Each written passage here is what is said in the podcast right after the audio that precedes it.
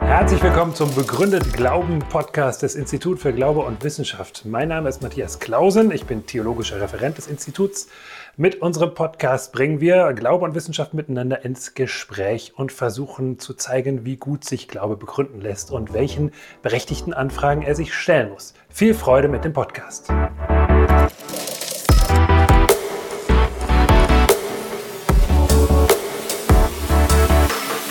An einer theologischen Fakultät in Deutschland möchte man eine Konferenz zum Thema Postmoderne veranstalten. Also ruft man die Kollegen von der Philosophischen Fakultät an und fragt, wir wollen eine Konferenz zum Thema Postmoderne veranstalten, könnt ihr uns gute Referenten empfehlen? Die Kollegen bei den Philosophen sagen, die Theologen interessieren sich für die Postmoderne. Das ist ein sicheres Zeichen dafür, dass sie vorbei ist.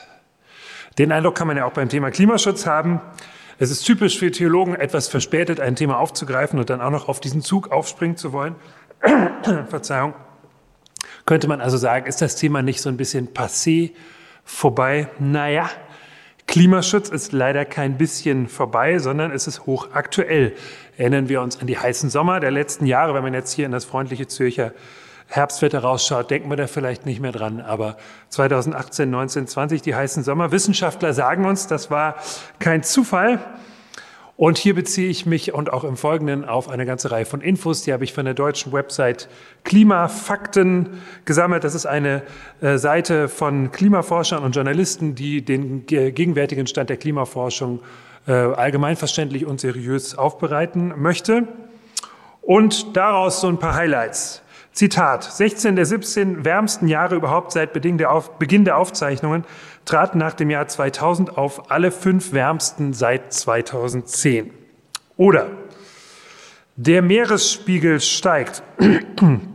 Zwischen 1993 und 2017 ist der Meeresspiegel laut Satellitenmessungen der NASA im globalen Mittel um etwa 85 Millimeter gestiegen. Gletscher und Schnee schwinden. Vier Fünftel der Gebirgsgletscher, die weltweit von Forschern beobachtet werden, verlieren aktuell an Eismasse. In den Schweizer Alpen zum Beispiel ist die Schneesaison in den letzten 45 Jahren erheblich kürzer geworden. Sie startet heute im Durchschnitt zwölf Tage später und endet 26 Tage früher als 1970. Das Problem ist also aktuell. Die Frage ist höchstens, muss sich jeder dazu äußern? So wie man das von Konferenzen und Team-Meetings im Arbeitsleben oder an der Uni kennt. Es wurde schon alles gesagt, nur noch nicht von jedem. Nun rede ich tatsächlich als Theologe, ich rede nicht als Klimaaktivist, wobei sich das möglicherweise noch ändern könnte, wenn ich mir eine typische deutsche Straße in einer typischen deutschen Großstadt zur Rush Hour anschaue und all diese großen spritfressenden Wagen anschaue, die so aussehen wie die Monsterautos, mit denen vor kurzem noch fünfjährige Kinder gespielt haben. Oder wenn ich in Deutschland mit der Deutschen Bahn unterwegs bin, die besser ist als ihr Ruf, aber die trotzdem oft verspätet ist, weil in den letzten Jahrzehnten zu wenig Geld in den Schienenverkehr gesteckt wurde und viel zu viel in die Autobahnen. Und in mir formt sie eine Sehnsucht, die besteht aus drei Buchstaben und diese Buchstaben lauten S, B, B. Also, ich rede nicht als Aktivist, obwohl ich manchmal in Versuchung komme. Ich rede auch nicht als Klimawissenschaftler. Ich rede bestimmt auch nicht als Klimaskeptiker, sondern wie bei jedem Thema, wo ich kein Fachmann bin, überlege ich mir, welche Autoritäten gibt es, welche Autorität verdient mein Vertrauen, mein begründetes Vertrauen. Wenn ich ein Gebäude betrete, zum Beispiel dieses hier, drücke ich damit mein Vertrauen aus in den Architekten, der es konstruiert hat. Wenn ich in einen Bus steige, drücke ich damit unterbewusst mein Vertrauen in den Busfahrer aus Bus oder die Busfahrerin, der oder die den Bus steuert. Wenn ich ein Medikament einnehme, drücke ich damit mein Vertrauen in den Arzt, die Ärztin aus, der oder die es verschreibt und in die staatlichen Aufsichtsbehörden, die es hoffentlich geprüft haben. Also begründetes Vertrauen, das bringe ich auch beim Thema Klimawandel auf in die große Mehrheit der Forschung. Die große Mehrheit der Forschung zum Thema sagt, es gibt den Klimawandel und er ist von Menschen verursacht. Das ist alles nicht etwa umstritten, sondern es ist überwältigender Konsens. Zitat von der Website des deutschen Umweltministeriums, Bundesministerium für Umwelt. Zitat, aktuelle Studien kommen zu dem Ergebnis, dass rund 99 Prozent der Wissenschaftler und Wissenschaftlerinnen, die Fachaufsätze zum Klimaschutz veröffentlichen, der Überzeugung sind, dass der Klimawandel durch Menschen verursacht ist. Also besteht Grund zum Vertrauen in die Wissenschaft. Sowieso würde ein simples Abwägen reichen. Stellen wir uns mal vor, stellen wir uns mal vor, nur hypothetisch, sagen wir mal so in 30, 40 Jahren blickt man zurück und sagt, zum Glück ist doch nicht alles so schlimm gekommen, wie man befürchtet hatte. Es gab weitere Faktoren, die wir nicht kannten, die den Prozess gebremst haben. Oder es sind doch noch technische, bahnbrechende Innovationen gelungen, die das Ganze irgendwie rückgängig gemacht haben selbst wenn am Ende rauskäme, es ist doch nicht so schlimm gekommen, wobei alle gegenwärtigen Wissenschaftler sagen, wahrscheinlich kommt eher das Gegenteil heraus. Und der technische Fortschritt ist übrigens schon fest eingeplant in die Reduktionspläne. Es wird schon eingeplant, dass uns Neuerungen gelingen, die Emissionen rückgängig machen können. Ist alles schon eingeplant, obwohl es noch nicht da ist. Aber selbst wenn das so käme, was extrem unwahrscheinlich ist, dann wäre jetzt und hier das Nichtstun in jedem Fall riskanter. Es ist riskanter, jetzt nichts zu tun, als alles weiter laufen zu lassen. Schlimmstenfalls hätte man zu viel für den Klimaschutz getan. Das ist ein geringeres Risiko, als zu wenig für ihn zu tun. Außerdem bin ich so fürchterlich wenig anfällig für Verschwörungstheorien. Ich bin zum Beispiel ehrlich davon überzeugt, dass die Amerikaner wirklich auf dem Mond gelandet sind und sich das Ganze nicht in einem Fernsehstudio irgendwo in Florida oder Kalifornien abgespielt hat. Und so Verschwörungstheorien, die jetzt so zum Thema Klimaschutz und übrigens auch zum Thema Corona im Umlauf sind, uh, das haben irgendwelche Pharmakonzerne erfunden, solche Verschwörungstheorien, die erinnern mich immer an meinen Zivildienst. Ich habe in den 90er Jahren Zivildienst gemacht in Deutschland. Damals gab es in Deutschland noch die Wehrpflicht. Man konnte also man musste eigentlich zur Bundeswehr gehen und man konnte das aber auch aus Gewissensgründen verweigern. Das habe ich gemacht, habe also Zivildienst gemacht in einem psychiatrischen Krankenhaus. Ich sage bis heute, ich war 15 Monate in der Psychiatrie, weil ich nicht zur deutschen Armee wollte. Und, äh, und wenn ich da morgens die Station aufschloss, dann konnte es vorkommen, dass mir ein Patient begegnete mit wirrem Haar und mich anstarrte und sagte, du bist der Bruder von Boris Jelzin. Und ich sagte, nein, ich bin doch der Zivi, ich bin der Matthias, du kennst mich doch. Und ehrlich gesagt, manche der Verschwörungstheorien, die zu diesen Themen im Umlauf sind, die erinnern mich an meinen Zivildienst. Ist es denn wirklich plausibel zu sagen, es gibt eine weltweite Absprache unter Klimaforschern und Politikern, um die westliche Gesellschaft zu de deindustrialisieren. Dahinter stecken finstere Machenschaften. Ist das wirklich plausibel? Es ist nicht sehr viel wahrscheinlicher, dass die Fakten zum Thema lange klar sind. Sie werden nur nicht gerne gehört. Das ist eine relativ simple Erklärung dass die unbequemen Fakten, an inconvenient truth, wie Al Gore schon vor langer Zeit gesagt hat, nicht gerne gehört hat, weil jedes System eine innewohnende Beharrungskraft hat und sich gegen Veränderung und Infragestellung sperrt. Auch das fossile System hat eine solche Beharrungskraft. Der englische Dichter T.S. Eliot hat gesagt, die Menschheit erträgt nicht sehr viel Wirklichkeit. So weit, so gut. Was habe ich also vor? Ich möchte mit euch zusammen wir sind ja ein kleiner elitärer Kreis, umso besser, dass ihr gekommen seid, ein Denkexperiment äh, durchführen, nämlich zu der Frage, wie der christliche Glaube beim Klimaschutz hilft. Wie hilft der christliche Glaube beim Thema Klimaschutz? Das tut er nämlich nicht nur durch Appelle, also dadurch, dass etwas, was ich schon weiß, nur zusätzlich religiös verbrämt wird. Nach dem Motto, wir wissen das alle. Jetzt kommt, jetzt kommt noch so ein bisschen religiöses Topping obendrauf. Nichts gegen Appelle. Appelle können hilfreich sein und ich bin beeindruckt von den Appellen, die zum Beispiel von den Umweltaktivisten unserer Zeit ausgehen. Meistens junge Leute, meistens sehr sachlich, zugleich sehr leidenschaftlich in der Sache, unbestechlich, sehr viel erwachsener als die Erwachsenen, die ihnen so äh, paternalistisch auf die Schultern klopfen und versuchen, sie unschädlich zu machen. Also nichts gegen Appelle, aber wenn der christliche Glaube ausschließlich dafür da wäre, uns zusätzlich zu etwas zu motivieren, was wir sowieso schon für richtig halten, das wäre mir zu wenig.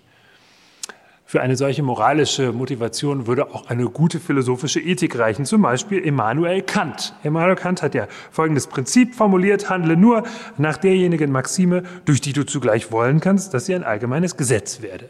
Das kann man auch einfacher ausdrücken, findet man auf den Schildern der Zugtoiletten, zumindest in Deutschland. Verlassen Sie diesen Raum so, wie Sie ihn vorzufinden wünschen. Das ist ein gutes Prinzip. Dafür braucht man eigentlich nicht christlichen Glauben. Christlicher Glaube muss also noch was Zusätzliches zu diesem Thema beitragen. Was wäre das? Ich möchte euch an dieser Stelle auch auf eine Denkreise mitnehmen und die hat drei Stationen, nämlich erstens, der Mensch ist mehr wert, zweitens, der Mensch hat ein Kernproblem, drittens, der Mensch ist, hat nicht das letzte Wort. Erstens, der Mensch ist mehr wert. Ich starte mit einer Frage, die man von Kindern lernen kann, nämlich die Frage, warum? Warum eigentlich sollten wir uns um Klimaschutz kümmern? Warum ist das wichtig? Naja, sagen Leute, um das Überleben oder die Lebensqualität anderer Menschen sicherzustellen, zum Beispiel unserer Nachfahren, unserer Kinder und Enkel. Stimmt, ja, richtig. Aber warum? Naja, weil jeder Mensch Wert hat. Ja, richtig. Warum? Für uns ist das selbstverständlich, von der Menschenwürde auszugehen als ein unhinterfragbares Prinzip.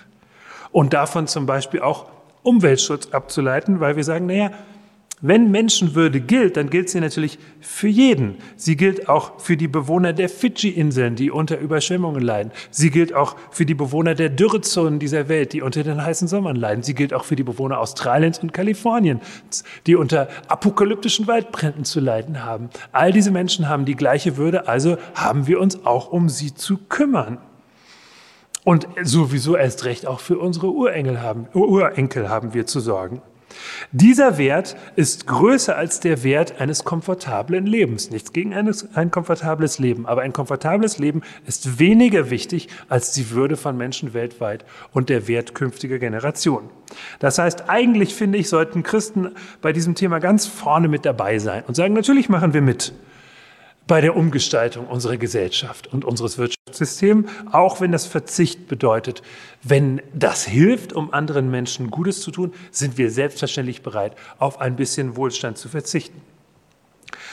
Das war übrigens für Christen schon von Anfang ihrer Geschichte eigentlich ein Markenzeichen, dass sie sich um die Bedürftigen gekümmert haben, selbst wenn die nicht zur eigenen Familie gehörten.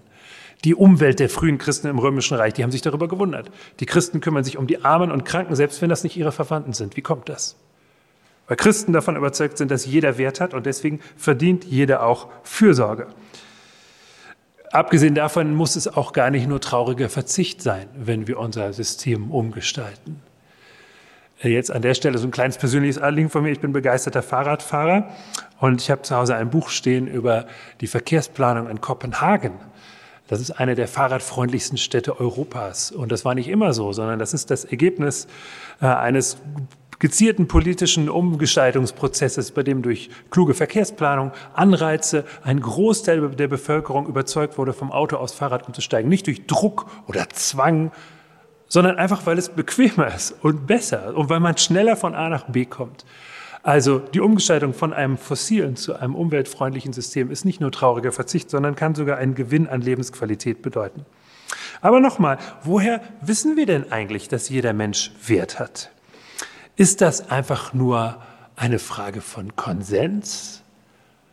Also ist es so, dass halt die große Mehrheit der Menschheit das so sieht, dass jeder Mensch Wert hat?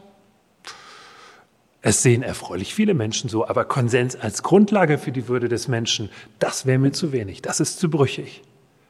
Denn ein Blick ins 20. Jahrhundert reicht, um festzustellen, menschliche Gesellschaften können auch wackelig werden in ihrem Konsens und können auf die Idee kommen, ganze Gruppen von Menschen von diesem Wert auszuschließen. Also Konsens reicht nicht. Oder manche Menschen sagen ja, dass der Mensch Wert hat, das liegt an einer bestimmten Kompetenz. Also nicht am Konsens, sondern an der Kompetenz des Menschen. Zum Beispiel daran, dass Menschen äh, freie und bewusste Entscheidungen treffen können, rationale Wesen sind.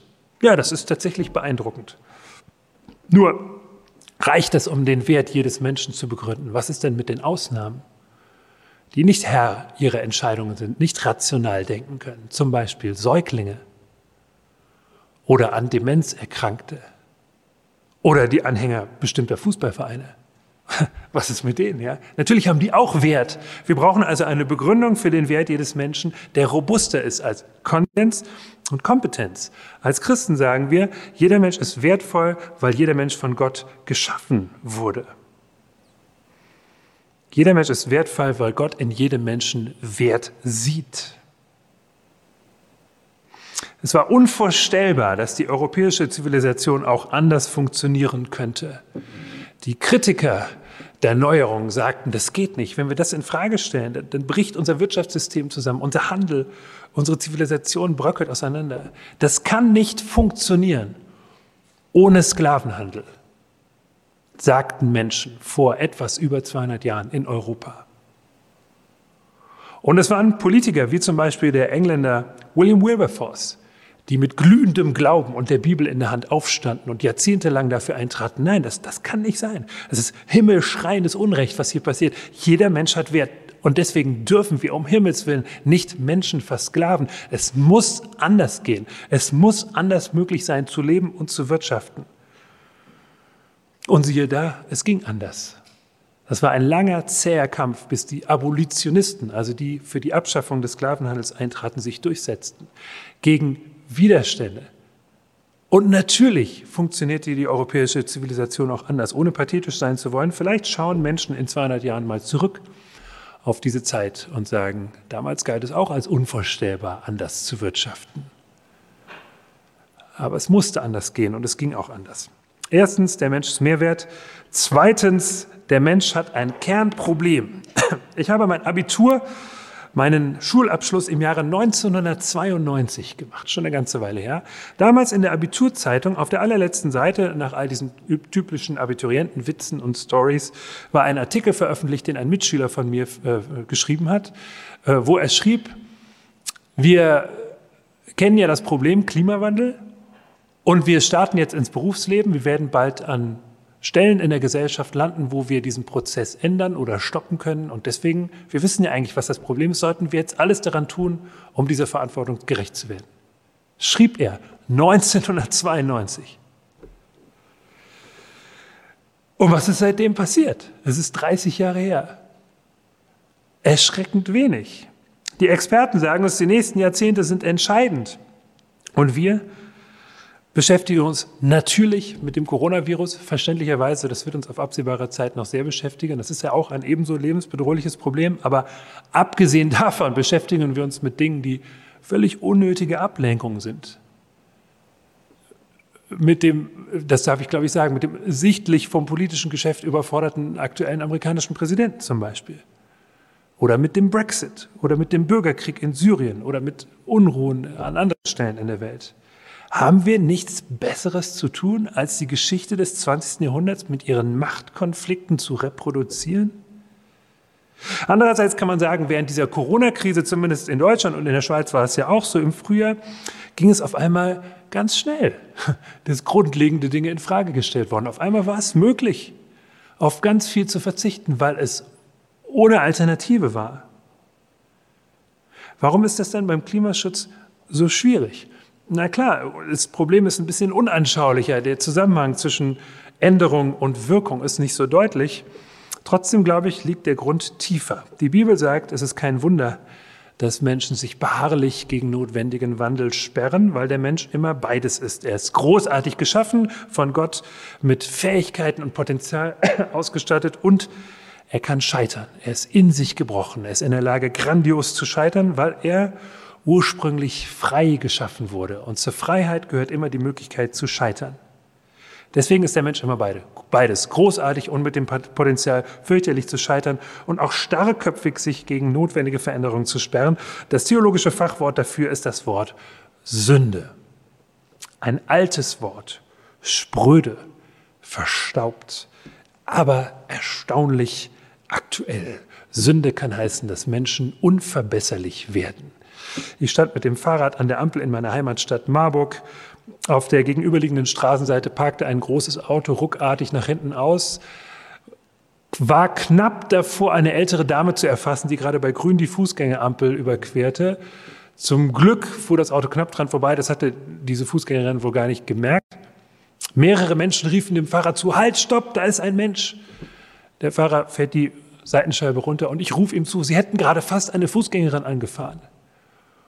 Und ein wutverzerrtes Gesicht dieses Fahrers blafft mir keine verständlichen Worte entgegen, sondern einfach nur unartikulierte, wütende Laute. Und ich muss zugeben, dass mir in diesem Moment dieses alte Wort in den Sinn kam, Sünde. Sünde heißt, dass Menschen unverbesserlich wirken können und ich bin selber davor nicht gefeit. Es gibt bestimmt Menschen, die von mir sagen können, ich wirke auch manchmal so.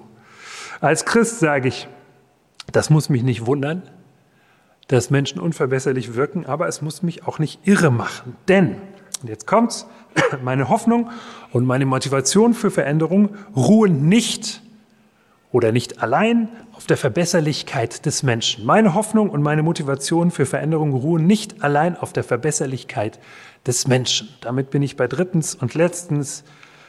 Der Mensch hat nicht das letzte Wort. Da steht ein Mann auf einem Hügel, um ihn herum Tausende, Zehntausende von Menschen. Die Stimmung ist angespannt, die Luft vibriert vor Erwartung. Der Mann hält eine Rede, eigentlich soll es eine große Rede werden. Das Thema ist ihm sehr wichtig, aber irgendwie fasst er heute keinen Tritt. Es gelingt ihm nicht, die Menge mitzureißen. Da ruft ihm eine Bekannte aus der Menge relativ nah vom Podium zu, erzähl ihnen von deinem Traum. Und er legt das Manuskript beiseite und eine der bekanntesten Passagen, einer der bekanntesten Reden des 20. Jahrhunderts ist in Wirklichkeit improvisiert. Und der Mann sagt, ich habe einen Traum. Ich habe einen Traum, dass eines Tages meine vier Kinder nicht nach ihrer Hautfarbe, sondern nach dem Inhalt ihres Charakters be äh, bewertet werden. Ich habe einen Traum, dass eines Tages die Kinder von Sklavenhändlern und Sklavenhaltern miteinander spielen und so weiter und so weiter. Das ist natürlich Martin Luther King, das Jahr ist 1963. Die Reden von Martin Luther King aus der Zeit der Bürgerrechtsbewegung, die für die Gleichbehandlung von Schwarz und Weiß kämpft. Die Reden von Martin Luther King sind voller biblischer Bilder der Zukunft, also einer Zukunft, die Gott schenkt.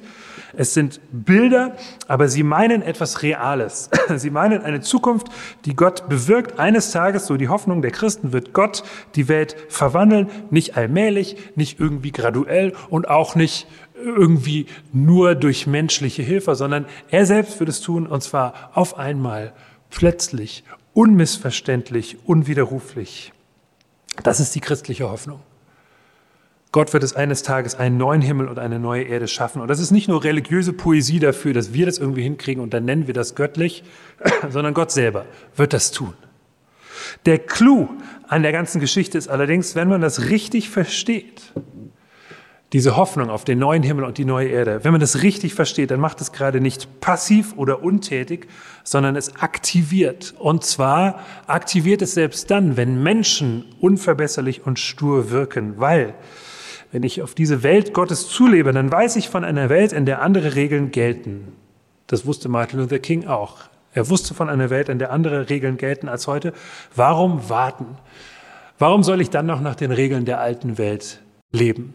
Warum soll ich mir denn einreden lassen, es kann nur so gehen, wie es jetzt geht? Ich weigere mich, das zu akzeptieren. Ich lebe nach den Regeln der neuen Welt. Und ich lasse mich auch nicht davon irre machen, dass die alte Welt sehr beharrlich wirkt. Denn die Last der Veränderung ruht nicht auf meinen Schultern. Gott wird diese Veränderung bewirken. Und das Paradoxe ist, wenn ich das weiß, dann macht mich das möglicherweise frustrationsresistent. Sehr viel mehr, als wenn meine Motivation nur daher rührt, wir müssen das irgendwie hinkriegen. Das ist das Paradox. Wenn ich das weiß, Gott wird das bewirken, dann gibt mir das die Chance, weiterzumachen, selbst wenn menschlich gesprochen das Ganze ziemlich aussichtslos wirkt. Es macht aktiv und es hält aktiv, auch wenn die Lage scheinbar aussichtslos aussieht. Dazu ein Bild, eine konstruierte Geschichte die ich an anderer Stelle schon erzählt habe, die ich ganz hilfreich finde. Stellen wir uns vor, da sind zwei Wanderer, die sind irgendwo in der absoluten Einöde unterwegs. Sie haben sich verlaufen, sie wissen nicht, wo sie sind. Ihr GPS-Gerät hat den Geist aufgegeben. Sie haben die Orientierung verloren.